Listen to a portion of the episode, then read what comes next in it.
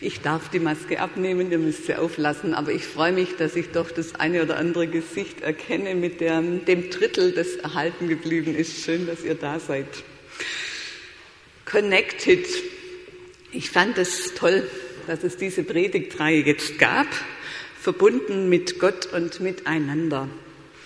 Ein richtig guter Titel ist es auch für unser heutiges Thema. Heute geht es ums Abendmahl. Und ich freue mich riesig, dass wir es nach der Predigt miteinander feiern dürfen. Es hat mir Freude gemacht, mich für diese Predigt nochmal mit dem Abendmahl zu beschäftigen, diesen wertvollen Schatz für unseren Glauben. Diese besondere und geheimnisvolle Connection, Verbindung mit Jesus in Brot und Wein. Ein herausfordernder und langer Text von Paulus aus dem ersten Brief an die Korinther liegt der Predigt zugrunde, aber bevor wir den Text hören, ein paar Sätze zum Kontext. Wie hat man denn eigentlich in der Urgemeinde Abendmahl gefeiert? Völlig anders als wir. Das ist das Entlastende und deshalb ist es auch gar nicht schlimm, wenn es heute noch mal ein bisschen anders ist. Es gab keine Liturgie. Es durften nicht nur die Amtsträger die Feier leiten, es gab keine Oblaten und nicht nur ein paar Tropfen Wein. Nein, man feierte im Rahmen eines richtigen Essens, bei dem man zusammen zu Tisch lag. Jeder aus der Gemeinde brachte was zum Essen mit, zumindest die, die was hatten, und das wurde miteinander geteilt. Zu Beginn der Mahlzeit wurde das Brot gebrochen und ausgeteilt. Dann gab es andere leckere Speisen und nach dem Essen hat man dann den Kelch weitergegeben. Es ist wichtig, dass wir dieses Bild vor Augen haben, dann verstehen wir nämlich den Predigtext besser. Der Kai Grünhaupt wird uns nun 1. Korinther 11, Vers 17 folgende nach der neuen Genfer Übersetzung vorlesen. Lest gern mit, wenn ihr eine Bibel oder eine oder ein Handy mit Bibeltext dabei habt. Es ist, wie gesagt, ein längerer Text. Es gibt noch eine Sache, in der ich Anordnungen treffen muss, und diesmal handelt es sich um etwas, wofür ich euch nicht loben kann. Ihr verhaltet euch bei euren Zusammenkämpfen, Zusammenkünften nämlich so, dass es die Gemeinde nicht fördert, sondern ihr schadet. Ich habe um damit zu beginnen, gehört, dass ihr euch, wenn ihr als Gemeinde zusammenkommt, in Gruppen aufspaltet und zumindest teilweise glaube ich das auch. So wie es bei euch steht, muss es ja zu Spaltungen kommen. Nur dann wird sichtbar, wer von euch im Glauben bewährt ist. Wie sieht es denn nun bei euren Zusammenkünften aus? Ihr nehmt zwar alle am selben Ort eine Mahlzeit ein, aber als Mahl des Herrn kann man dieses Essen nicht bezeichnen. Es ist die Privat, Privatmahlzeit jedes Einzelnen. Denn statt zu warten, bis alle da sind, beginnt jeder für sich zu essen, und so kommt es, dass der eine hungrig bleibt, während der andere im Übermaß isst und sich sogar betrinkt.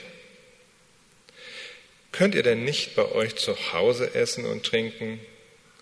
Oder bedeutet euch die Gemeinde Gottes so wenig, dass es euch nichts ausmacht, die bloßzustellen, die nichts haben? Was soll ich dazu sagen? Soll ich euch loben? In diesem Punkt lobe ich euch nicht. Ihr wisst doch, was der Herr über dieses Mahl gesagt hat. Ich selbst habe seine Worte so an euch weitergegeben, wie sie mir berichtet wurden. In der Nacht, in der er verraten wurde, nahm Jesus, der Herr, das Brot, dankte Gott dafür, brach es in Stücke und sagte, das ist mein Leib, der für euch geopfert wird. Wenn ihr künftig dieses Mahl feiert und von dem Brot esst, dann ruft euch in Erinnerung, was ich für euch getan habe. Nachdem sie gegessen hatten, nahm er den Becher, dankte Gott auch dafür und sagte, dieser Becher ist der neue Bund, besiegelt mit meinem Blut. Wenn ihr künftig aus dem Becher trinkt, dann ruft euch jedes Mal in Erinnerung, was ich für euch getan habe. Seid euch also darüber im Klaren. Jedes Mal, wenn ihr von dem Brot esst und aus dem Becher trinkt, verkündet ihr den Tod des Herrn, bis der Herr wiederkommt. Wer daher auf unwürdige Weise von dem Brot isst oder aus dem Becher des Herrn trinkt, macht sich am Leib und am Blut des Herrn schuldig. Deshalb soll sich jeder prüfen, und erst dann soll er von dem Brot essen und aus dem Becher trinken. Denn wer isst und trinkt, ohne sich vor Augen zu halten, dass es bei diesem Mahl um den Leib des Herrn geht, der zieht sich mit seinem Essen und Trinken das Gericht Gottes zu. Das ist übrigens auch der Grund, weshalb so viele von euch schwach und krank sind. Manche aus eurer Gemeinde sind sogar gestorben. Würden wir uns selbst einer kritischen Beurteilung unterziehen, dann müsste der Herr uns nicht richten. Wenn er uns allerdings straft, tut er es, um uns auf den rechten Weg zu bringen, damit wir nicht zusammen mit der übrigen Welt verurteilt werden. Was bedeutet das konkret, liebe Geschwister? Wenn ihr zusammenkommt, um miteinander zu essen und das Mahl des Herrn zu feiern, dann nehmt aufeinander Rücksicht und wartet, bis alle da sind.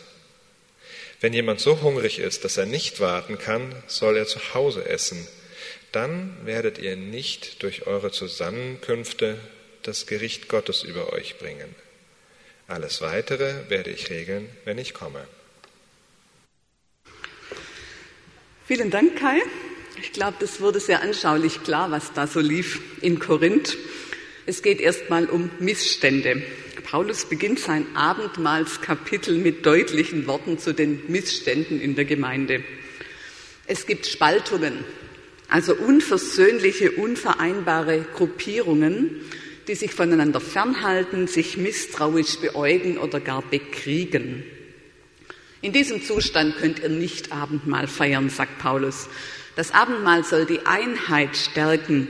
Da, eure, da könnt ihr eure Spaltungen doch nicht einfach unter den Teppich kehren. Aber noch mehr läuft schief. Es herrscht Egoismus und Rücksichtslosigkeit und zwar so ganz praktisch. Die Reichen essen gleich selber auf, was sie mitgebracht haben und lassen schon eifrig den Weinkelch kreisen.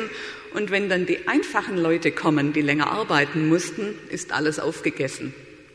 Jeder ist sich selbst der Nächste in dieser Gemeinde. Das Abendmahl soll aber die Gemeinschaft stärken, sagt Paulus, dann könnt ihr es doch nicht in einer Haltung der Rücksichtslosigkeit feiern. So wie ihr feiert, wird die Bedeutung des Abendmahls mit Füßen getreten, sagt Paulus. Es geht hier nicht mehr um Jesus und das Opfer seines Lebens für uns, sondern um rücksichtsloses Fressen und Saufen. Was da in Korinth läuft, ist eine unwürdige Veranstaltung. Aber jetzt mal im Ernst, haben diese Vorwürfe irgendwas mit uns zu tun? Wir feiern schon ein bisschen anders. Weit weg von Fressen und Saufen, was hier heute Morgen läuft. Bevor wir drauf schauen, was für uns wichtig sein könnte an diesen Vorwürfen, möchte ich ein paar Sätze zur schwierigen Wirkungsgeschichte dieser Verse sagen. Die ernste Warnung vor dem unwürdigen Feiern des Abendmahls hat bei vielen Menschen zu einer Art Angst vor dem Abendmahl geführt, zu einer Unsicherheit, ob ich wirklich mitfeiern darf, ob ich würdig bin, das Abendmahl zu empfangen.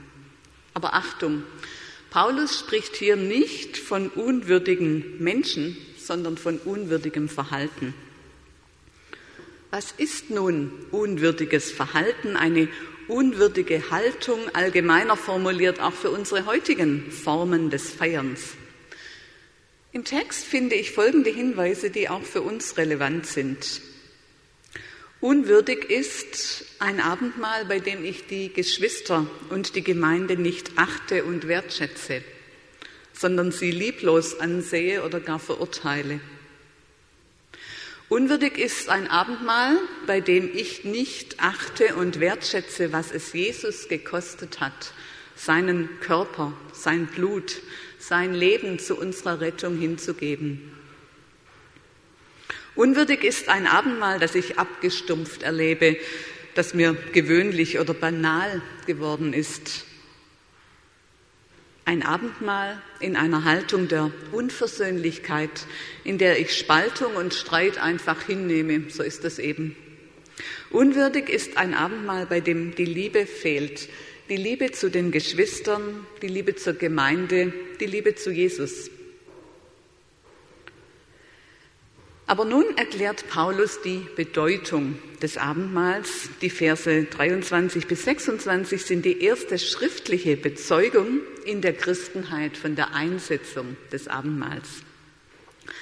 Hier steckt ganz viel Theologie drin und ein bisschen wollen wir in die Tiefe gehen, nicht aus Spaß an tiefschürfenden Gedanken, sondern mit dem Ziel, dass wir das Abendmahl vielleicht neu entdecken, wertschätzen, ganz bewusst feiern können, dass es wertvoll wird oder wertvoll bleibt für unseren Glauben.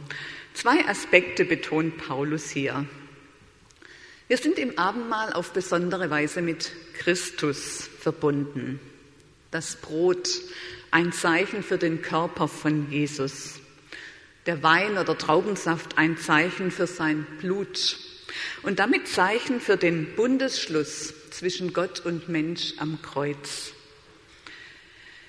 Jesus hat das Abendmahl am Abend vor seinem Leiden und Sterben eingesetzt. Und nur wenige Stunden nach dieser ersten Feier haben die Jünger mit eigenen Augen gesehen, wie Jesus sich geopfert hat, wie sein Leib ans Kreuz genagelt wurde, wie sein Blut geflossen ist. Das war also sehr nah beieinander. Vielleicht kennt ihr das Kreuzigungsbild des Isenheimer Altars in Colmar, ein ganz bekanntes Bild. Am Fuß des Kreuzes ist ein Lamm mit einem Kelch dargestellt. Am Kreuz gibt Jesus, das Lamm Gottes, sein Blut für die Erlösung der Menschen und dieses Blut fließt also in diesen Abendmahlskelch. Dieses Bild vom Lamm knüpft an an das Opferlamm, das im Alten Testament geopfert wurde, um Versöhnung zwischen Gott und Mensch herzustellen. Jesus gibt sich selber und zwar ganz, mit seiner ganzen Existenz, mit seinem Blut, seinem Leben. Das feiern wir im Abendmahl. Ich habe gerade von Brot und Wein als Zeichen geredet, aber ich glaube, dass Brot und Wein im Abendmahl mehr sind als ein Zeichen, dass der lebendige Gott sich uns hier auf wunderbare und geheimnisvolle Weise persönlich schenkt. Da können sich die Theologen seitenweise und bücherweise äh, streiten, wie das genau läuft. Das ist mir ziemlich egal, aber ich glaube, da ist ein ganz tiefes, tiefes Geheimnis dahinter. Das ist nicht nur eine Symbolik. Brot und Wein eine sichtbare und fühlbare Stärkung für unseren Glaubens- und Lebensweg. Schmeckt und seht, wie freundlich der Herr ist. Dieses treffende Wort aus der Abendmahlsliturgie bringt das auf den Punkt. Jesus selber verbindet sich mit mir. Ich kann das sehen und schmecken, körperlich erfassen, nicht nur mit meinem Kopf oder mit meinem Herzen. Im Abendmahl bekomme ich ganz persönlich Anteil an der Versöhnung. Ich erfahre neu, dass Jesus für mich ist, wie wir es zu Beginn gesungen haben, dass Jesus in mir lebt.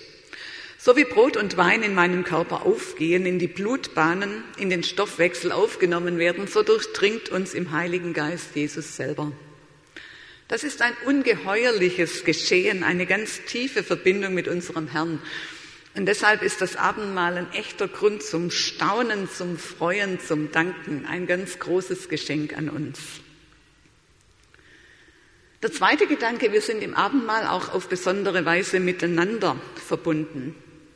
Es geht nicht nur um mich und Jesus, es geht um uns. Interessanterweise steht hier mein Leib, der für euch geopfert wird, nicht mein Leib, der für dich geopfert wird. Abendmahl ist nicht nur eine vertikale Veranstaltung, sorry, zwischen Jesus und mir, sondern, also Abendmahl ist nicht nur die vertikale Veranstaltung zwischen Jesus und mir, sondern es hat die horizontale Dimension, die Verbindung untereinander. Zum Abendmahl treffen wir uns als Gemeinde Jesu, als Nachfolger von Jesus und wir erinnern, wir erinnern gemeinsam an seinen Tod am Kreuz. Es war ein paar Mal vom Erinnern die Rede in diesem Text. Aber Achtung, dieses Erinnern an den Tod am Kreuz, es ist kein Totengedenken.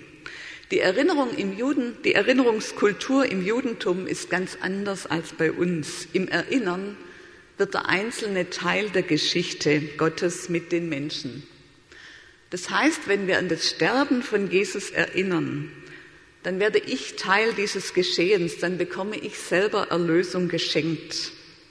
Wenn wir Abendmahl feiern, stehen wir gemeinsam unter dem Kreuz und nehmen das Sterben von Jesus persönlich an. Wir nehmen die Versöhnung mit Gott an. Für mich, für uns ist Jesus gestorben.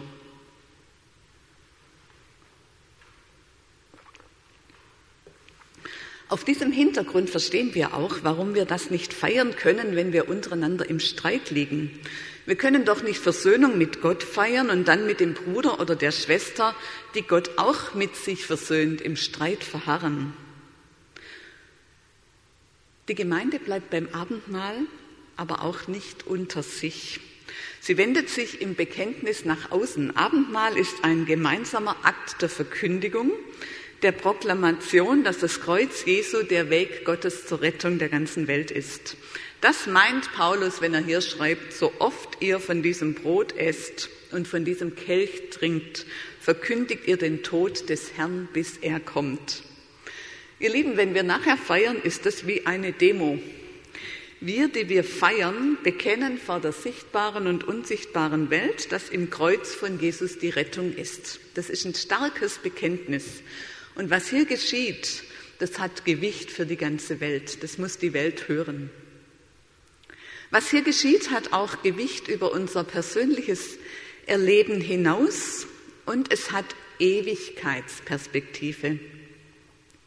Wir weisen im Abendmahl auf das Ziel der Geschichte hin. Wir feiern mit dem lebendigen Jesus in dieser Form, bis er kommt und dann, wenn er wiederkommt, werden wir ganz anders feiern, aber ganz anders. Nicht mehr mit Oblaten, die nach nichts schmecken, nicht mit einem kleinen Schluck Wein oder Saft, erst recht nicht mit Abstand und Angst vor Ansteckung, nein, dann wird Hochzeit gefeiert und zwar krass und stark. Hochzeit von Jesus, dem Bräutigam mit der Gemeinde seiner Braut. Und dieses Fest wird prächtiger und fröhlicher sein als alles, was wir je in Festen erlebt haben, da bin ich mir sicher. So ein kleines bisschen Ahnung von dieser Festkultur, die tut uns aber auch heute schon gut beim Feiern mit Oblaten und einem Schlückchen Saft. Letztlich ist Jesus genauso gegenwärtig schon jetzt. Es wird im Himmel nur noch deutlich cooler. Aber was ist nun eine würdige, eine richtige Art, Abendmahl zu feiern? Wir haben schon darüber geredet, was unwürdig sein könnte. Unsere Kirche hat viele Regeln fürs Abendmahl eingeführt, um unwürdiges Feiern zu vermeiden. Ich vermute, wir sind dabei übers Ziel hinausgeschossen. Hier bei Paulus sind nicht die Amtsträger, sondern die ganze Gemeinde verantwortlich für die Feier des Abendmahls. Jeder Einzelne soll sich prüfen, ob er oder sie zu einer würdigen Feier beiträgt. Du bist also verantwortlich, dass hier in dieser Kirche Leib und Blut von Jesus würdig empfangen wird, wenn du diese Gabe würdig empfängst. Aber wie geschieht das? Wie feiert man würdig Abendmahl? Wer ist denn würdig, hier mitzufeiern? Damit das klar ist, keiner von uns ist würdig im Sinne von, jawohl, ich bin hier absolut richtig, weil ich so toll bin. Keiner von uns kann sagen, das habe ich verdient, dass Jesus sich mir schenkt. Nein, die eigentliche Würde liegt darin, dass ich um meine Unwürdigkeit weiß. Abendmahl ist immer Geschenk und kein Verdienst. Würdig komme ich zum Abendmahl, wenn ich Verlangen habe nach Gemeinschaft mit Jesus Christus und mit meinen und seinen Geschwistern, mit der Gemeinde. Der Theologe Wilfried Herrles schreibt treffend, Abendmahl ist Wegzehrung für Hungernde und Bedürftige, die sich nach Kraft und Leben sehnen. Was für ein toller Satz. Abendmahl ist Wegzehrung für Hungernde und Bedürftige, die sich nach Kraft und Leben sehnen. Wer mit dieser Sehnsucht kommt, ist würdig. Wer die leeren Hände ausstreckt, um zu empfangen, der ist würdig. Wer weiß, dass er Schuld auf sich geladen hat und Vergebung und Erbarmen braucht, der ist würdig. Vielleicht kennt ihr die Geschichte aus Lukas 18 vom Pharisäer und vom Zöllner, die zum Beten gegangen sind. Der Pharisäer stellt sich vorne hin und sagt Gott, wie toll er ist. Der Zöllner steht ganz hinten und betet, Gott sei mir Sünder gnädig. Ihr Lieben, das ist die richtige Haltung beim Abendmahl. Gott sei mir Sünder gnädig. Sei gnädig mit meinem Mangel, mit meinem Hunger, mit meiner Bedürftigkeit und füll du mir meine oft so erbärmlich leeren Hände. Zu dieser Haltung gehört aber auch das andere, die Freude, das dankbare Staunen, dass Jesus für mich sein Leben gegeben hat, dass er mir den Tisch deckt, dass er sich freut über mich, dass er meinen Durst und meinen Hunger stillt, auch meinen Hunger nach Leben, dass er sich mir schenkt, sich in meine Grenzen hineinbegibt, in meinen Körper hineinbegibt, in mein Leben. Dass er vergibt, dass er Kraft schenkt und Mut für den Weg, dass er mitgeht. Leute, das ist eine gewaltige Freude. Und wer darüber staunt und sich freut und dafür dankt, der feiert würdig Abendmahl. Das Abendmahl ist eine ganz wertvolle Einladung Gottes, ein gewaltiges Geschehen, ein tiefes Geheimnis, das zugleich so anschaulich ist. Der große Gott schenkt sich uns kleinen Menschen. Der Herr über Himmel und Erde schenkt sich in dieser kleinen Oblate und diesem Schluck Saft. Gott wird Mensch. Gott kommt uns nahe. Das erleben wir bei jedem Abendmahl und wir erleben es gemeinsam. Wir kommen einander nahe, auch heute trotz aller äußeren Distanz. Wir werden verbunden, zusammengebunden zu einer Gemeinschaft mit Jesus in der Mitte. Das ist mein Leib und mein Blut, sagt Jesus, zu jeder, zu jedem von uns. Er lädt uns damit ein in die tiefe Gemeinschaft mit ihm, unserem Herrn. Lässt du dich einladen? Dann komm, du bist herzlich willkommen. Amen.